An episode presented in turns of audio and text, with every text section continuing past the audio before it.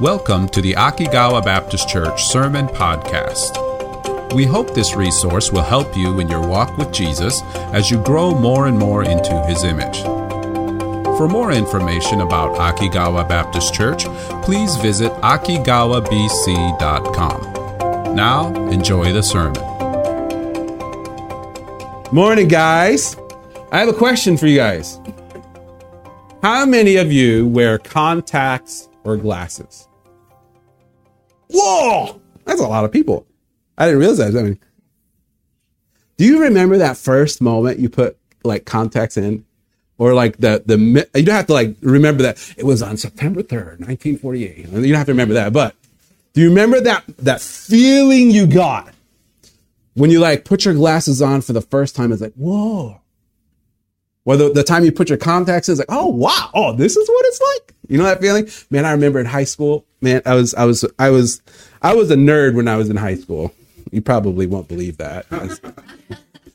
but I was a nerd when I was in high school and it was bad enough. And I didn't really want to, like, I didn't want to be the guy who ended up being like a nerd and wore glasses. And I was like, man, this is so embarrassing. So like, I remember in high school, I was sitting in the back somehow the teacher put me in the back of the room and I could not see a thing. Like she would write on the chalkboard and I was just happy to see the chalkboard, you know, that kind of thing, you know. So I remember like I would like make a little hole in my eye to like make it like a refractive lens kind of thing. And I looked through that hole to see what the teacher was writing and then I'd write it down. It was weird. It was terrible until I got glasses and it was like, oh, okay, this makes more sense now. I can see. Well, today we're going to look at a man who is going to be able to see for the very first time. The man that we're going to meet wasn't just, it wasn't just life was blurry for him. It was much worse than that. He was born blind. It's hard enough not being able to see things clearly, but at least you have like, uh, ref- like shadows and reflections and light and you can kind of make out shapes and everything. But what if you were totally born blind? There was no light that you could see. There's no shapes. There was literally nothing of God's creation that you get to see and enjoy. All of your loved ones, you don't know what they look like. This is the life of a man that we are getting ready to see today. And one day, Jesus is going to come to him and change his life First, by giving him sight. And that's today's passage. Sight.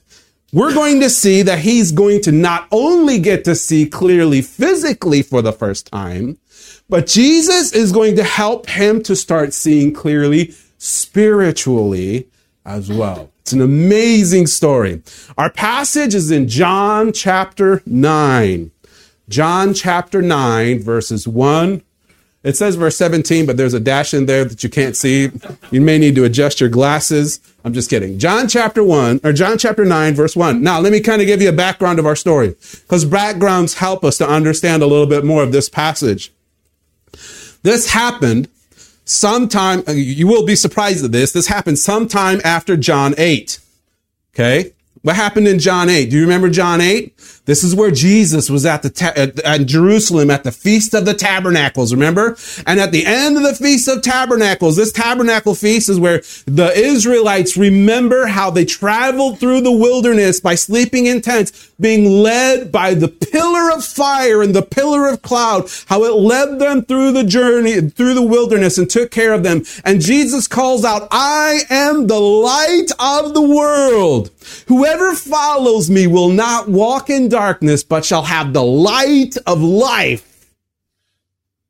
And then all kinds of crazy things happened. All kinds of people are trying to get at Jesus. By the end of the chapter, Jesus fully and clearly declares who he is. He says, before Abraham was, I am. The very same way to describe himself that God described to Moses when Moses asked him who he should call God when he goes to the children of Israel. God says, call him, call them, tell, call my name. I am. Jesus says, before Abraham was, I am. We see Jesus clearly declaring himself as God the Son. The people who heard that didn't like it. They picked up stones. They were going to stone Jesus for the blasphemous words that they thought he had said, even though it was truth. So Jesus leaves the temple. And sometime after Jesus leaves the temple, they come to this young, or I don't know how young he is or how old he is. Verse 1 says this And as Jesus passed by, he saw a man which was blind from his birth. Sometime after that, Jesus and his disciples are walking through Jerusalem. And as they're walking down the road, he and his disciples come upon a man who was blind. And as Jesus is walking by, he stops and he focuses on that man.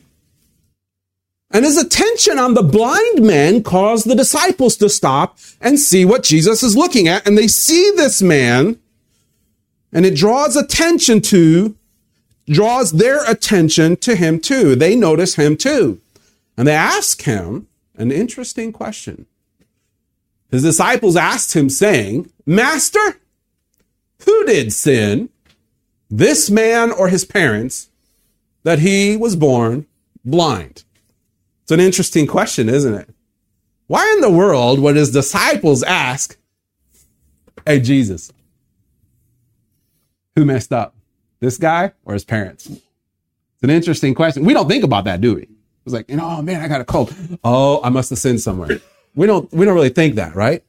We don't assume typically that disabilities or sicknesses are a direct cause of sin. But what's interesting is the people in Jesus' day very much thought that your sicknesses or your disabilities are all a direct effect of someone, either you or your family, sinning against God very different perspective from our day and age. We kind of have the opposite thing. We're like, nobody's wrong. Nobody does anything bad. So if sickness comes, God must be unfair to me, right? We have the exact opposite way of feeling, right? But in the Bible's day, the sick, they assumed that sickness and disability was a direct effect, a cause, a direct cause of sin.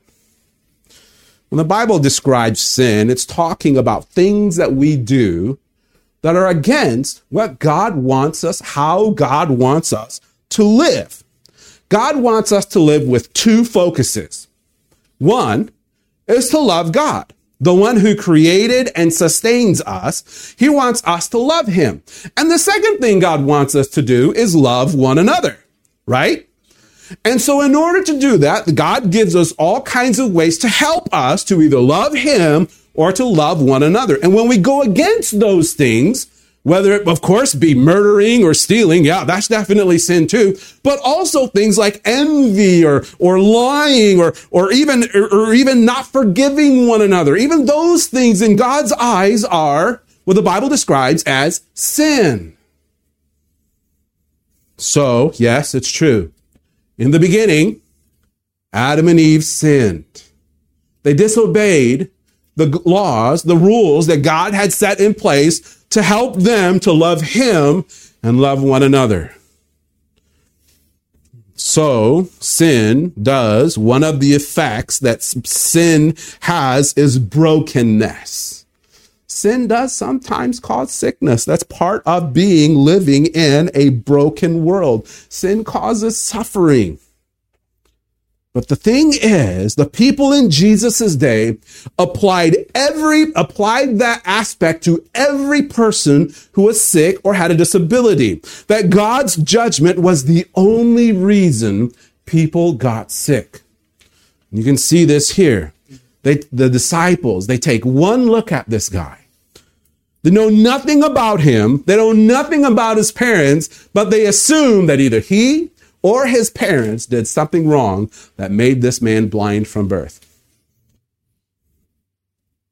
They assumed.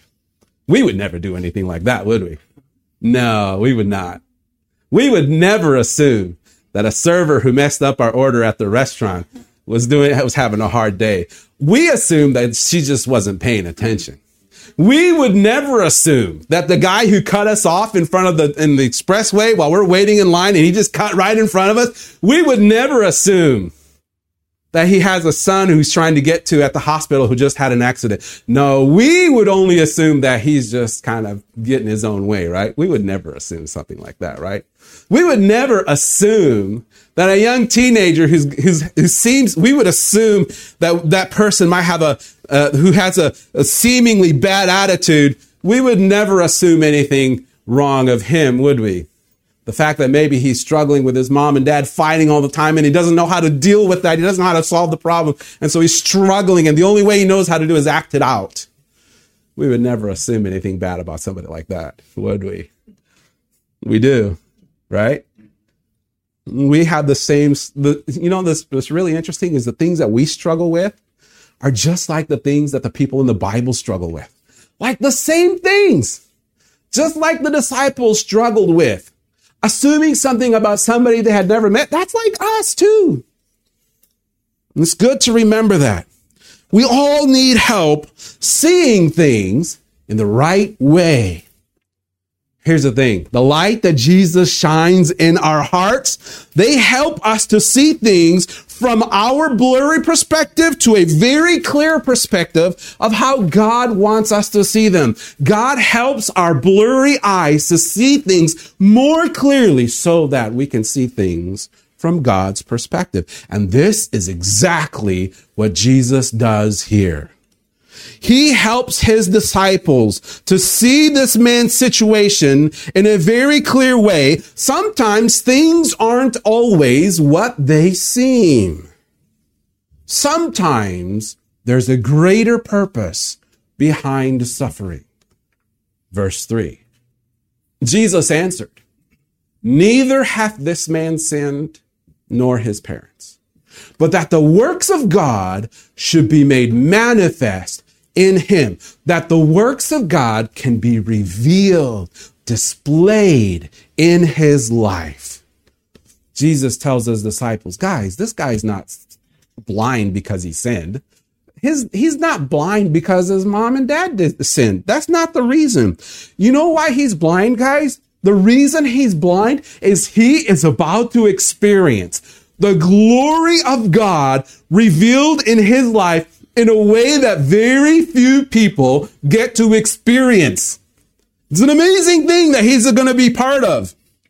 And this is also another important thing. Sometimes did you know that suffering, including sickness and disabilities, are part of how God reveals himself to you in a way that you could never experience in other ways. Sometimes it is the difficulty of hardship that reveals to you how trustworthy, how faithful, how good God is in a way that you can only understand having gone through suffering. Suffering is actually a really helpful tool to help us understand that even when life stinks, God's still good. Helps us to see God in a greater, more clear way clearer way, sorry.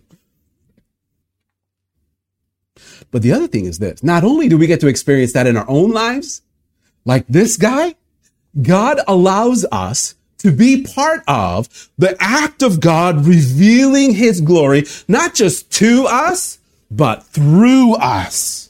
This is amazing. We get to be the way God displays his glory to those around us. We get to be a beautiful, have you ever seen a beautiful painting? A beautiful painting is, oh my goodness, that thing is amazing. How did they do that? Well, in the same way that we look at a painting and we see how amazing that is and how the artist did an amazing job, how did he make those colors do that? Sometimes we get to be the beautiful masterpiece that displays God's glory that can only be displayed on the canvas of suffering. And this is what this man is about to experience. His suffering becomes a canvas of beauty and glory of God's goodness and faithfulness. How does God do that? Through his son. Look at the next verse. John chapter 9, verse 4. Jesus says this I must work the works of him that sent me while it is day. The night cometh when no man can work. Verse 5. As long as I am in the world, I am the light of the world. Jesus is saying, while it is still day, I'm going to do everything I can to display the glory of God because I know that the night is coming. Did you know that in just a few more months after Jesus says this, the cross is going to come in Jesus' life? He only has a few more months left to be here on earth to display the glory of his heavenly father to those around him. Can you sense the urgency in Jesus' voice as he's trying to let people know who he is and who his father is? Of course, Jesus knows that he's going to rise again. He's already told his disciples, hey guys, in a little bit, we're going to go to Jerusalem. And when we go to Jerusalem, I'm going to die, but I'm also going to rise again. So it's going to be okay. He knows what's about to happen. And so he knows that when he rises again, there's going to be an amazing display of his glory as the resurrected king.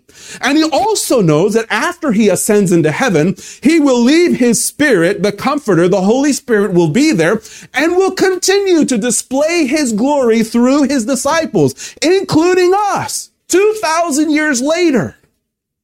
But he also knows that the moments that he is there on earth, are the moments where his light shines clearly and brightly. Take us right now for an example. 2,000 years after this event happened, we look back on this event to remind us how faithful and good God is because of what Jesus did here on earth. His time on earth is a brilliant display of glory.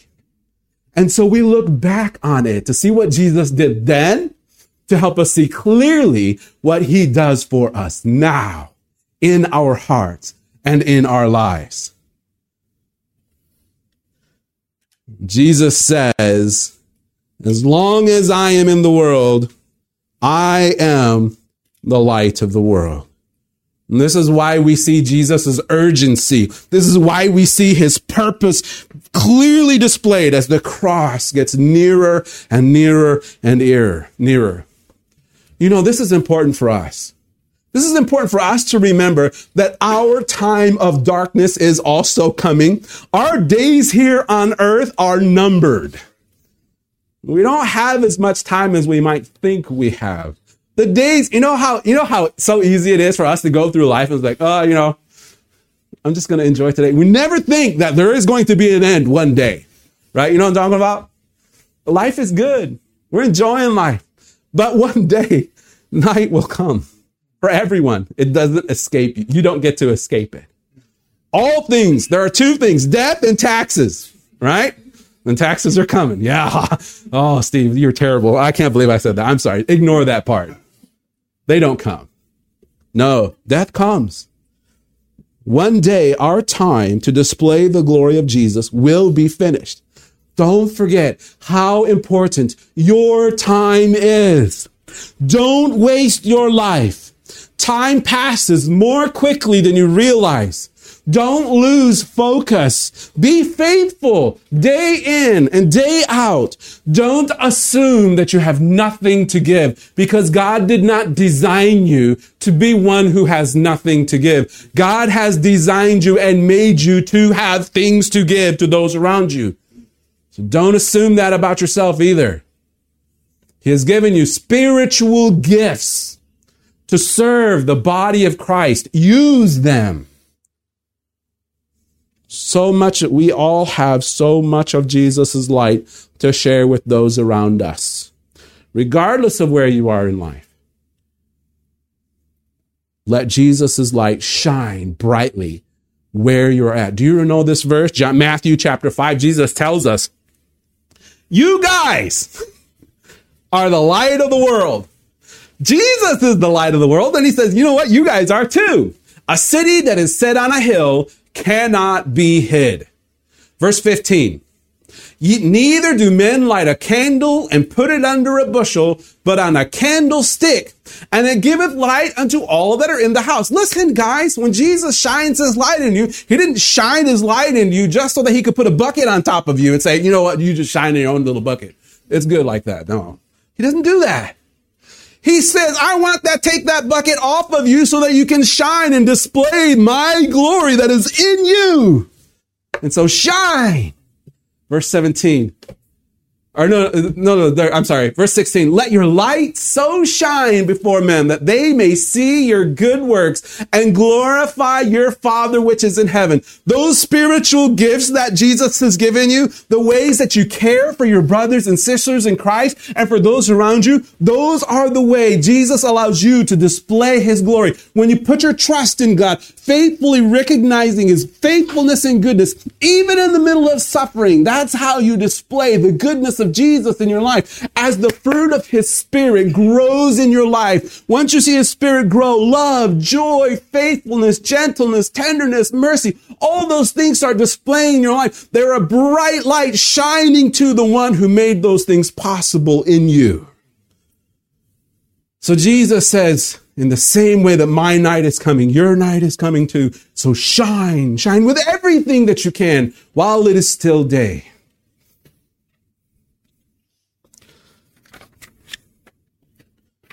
Now we come to the moment where, Jesus, where John tells us about the sixth of the seven signs that John tells us about.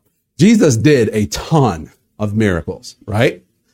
A ton of them. John tells us, man, if I told you about all the, all the miracles Jesus did, I would, there's no space. There's no space. And I could have all the books in the world and it wouldn't be enough. But John only tells us about seven of them.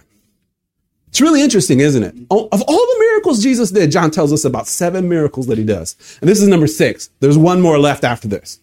And the reason John tells us about these seven is because those seven John specifically chose to reveal aspects of who Jesus is as the Son of God. And Jesus had just said, I am the light of the world.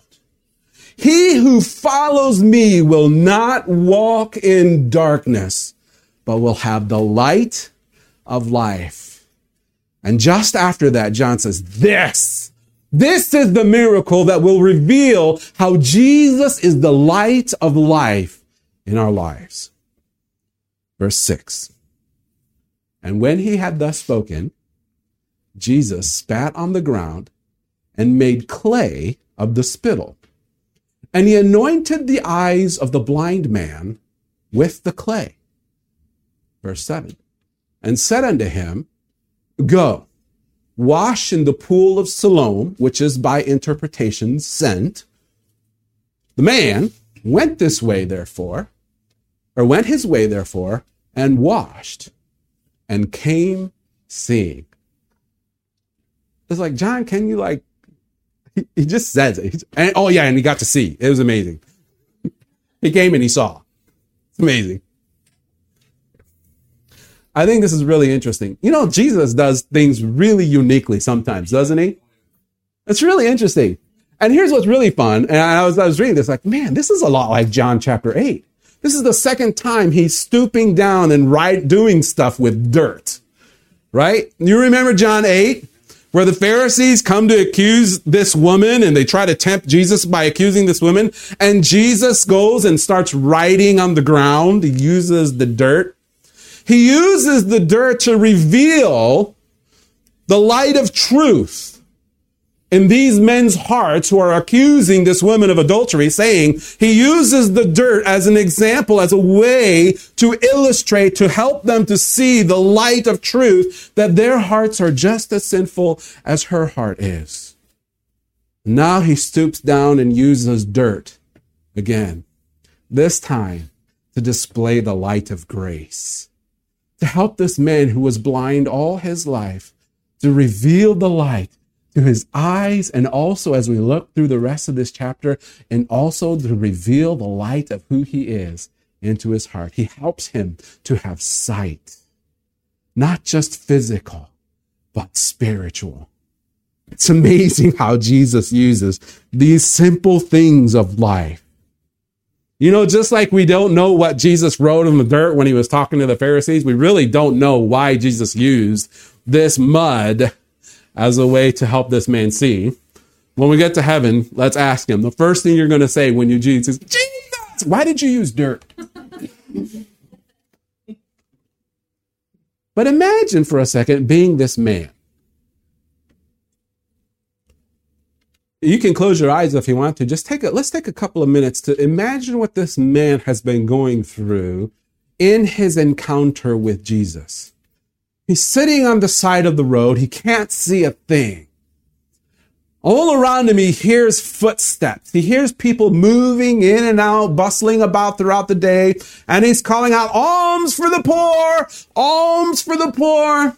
And he hears the footsteps and he hears a group of people walking and suddenly one of the footsteps stop right in front of him. Oh, hope. Maybe he's going to give me some money. Maybe I'll have a little bit of food to grab a bite to eat.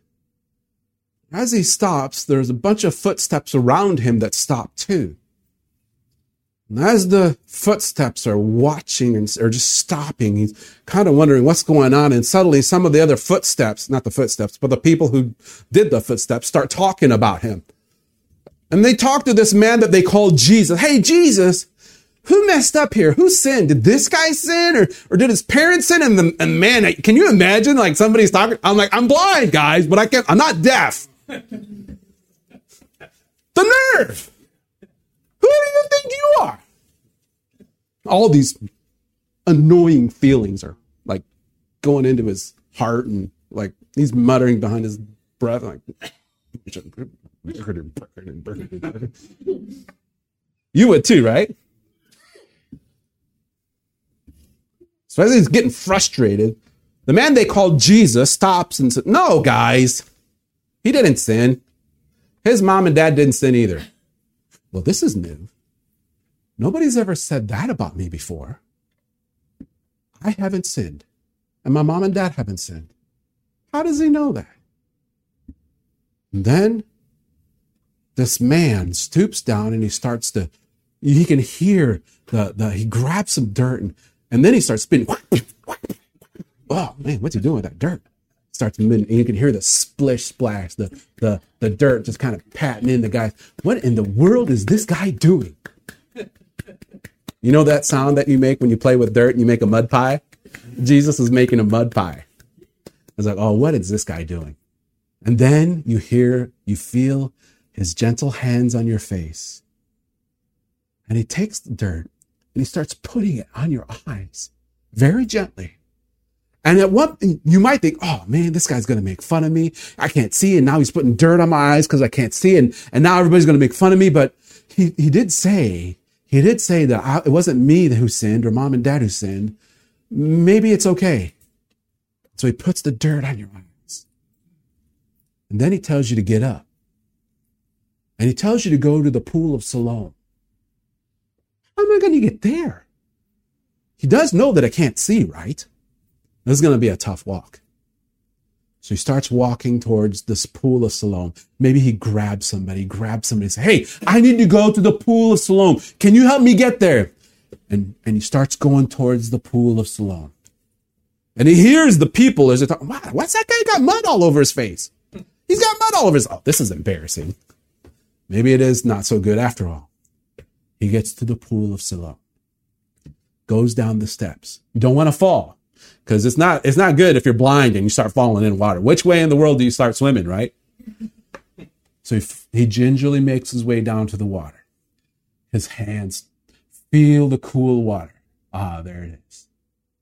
He starts taking the water and he starts wiping the mud from his eyes.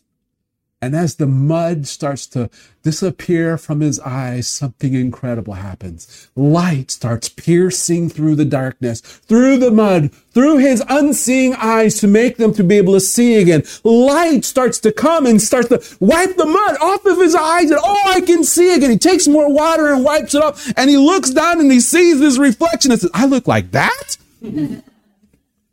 He looks around and all the things that he's always imagined starts to see more and more clearly. Oh, this is what sun looks like. That's what green trees look like. Wow. He runs home and he looks at his mom and dad. He looks at his friends and I can see. I can see. What an amazing transformation in his life. But what's amazing is this is just the beginning of what he is able to see. His physical sight was the very first step in helping him to see something much more amazing than just physical sight.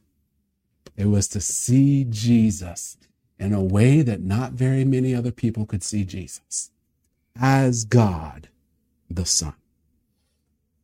Sometimes Jesus allows you to go through suffering.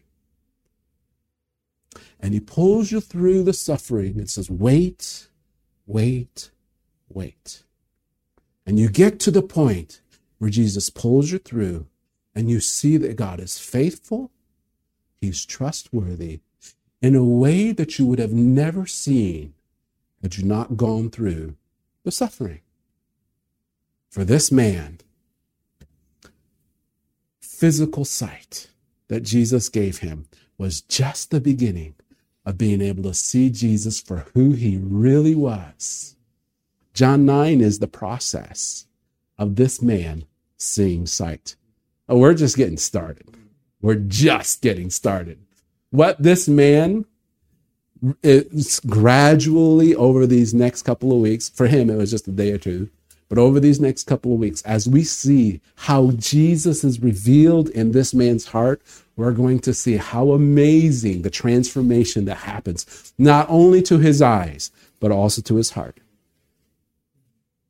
Study this chapter. It's amazing. And as you do, look for the ways that Jesus has changed him. Look for how his sight becomes more and more clear as he, as he's, like he's going to get interrogated. His, the difficulty is not done yet. There's going to be a lot of people who are accuse him of all kinds of stuff.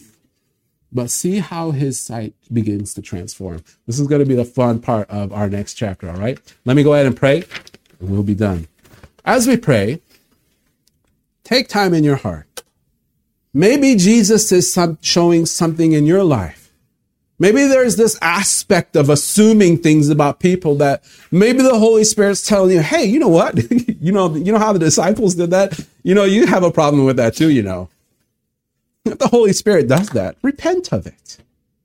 Repent of it. If there's some aspect of who your Heavenly Father is that you have a hard time trusting, and the Holy Spirit tells you, listen, your Father is faithful and good and true. Don't assume that your suffering is not without purpose. Repent of your doubt in God. Trust Him. If your light needs to be shining much more brightly so that other people can see God's goodness in your life, but you've been putting it under a basket, you've been hiding it. Repent of that man, show the glory of God in your life. Don't hide that. Father, this passage has been very eye opening for us. It has helped us to see that you are faithful and good. It has helped us to see different aspects of doubt or sin in our own lives. And it has helped us to see how brilliantly your light shines, even in the middle of our suffering. And so I pray that you would use this Holy Spirit to help us in our life this week, to shine more brightly for you, to trust in your faithfulness, to repent of areas in which we don't choose not to see clearly. We ask all of this in the name of your Son, who has displayed his glory in our lives, so that by faith we trust in him and we have been given the light of life to walk with, to walk beside. We ask this in the name of him, in his name. Amen. All right, guys. Think about that this week. First, Have I assumed it's something about somebody else that I should not assume? Second, am I shining my light the way that Jesus wants me to? And third, am I allowing Jesus to display his glory in my life, even in the times of suffering? All right, love you guys. You are, oh yeah, I got a prayer blessing, prayer blessing. Let me go ahead and close with a prayer blessing. The Lord bless you and keep you. The Lord make his face to shine upon you and be gracious to you. The Lord lift up his countenance upon you and give you peace. Amen.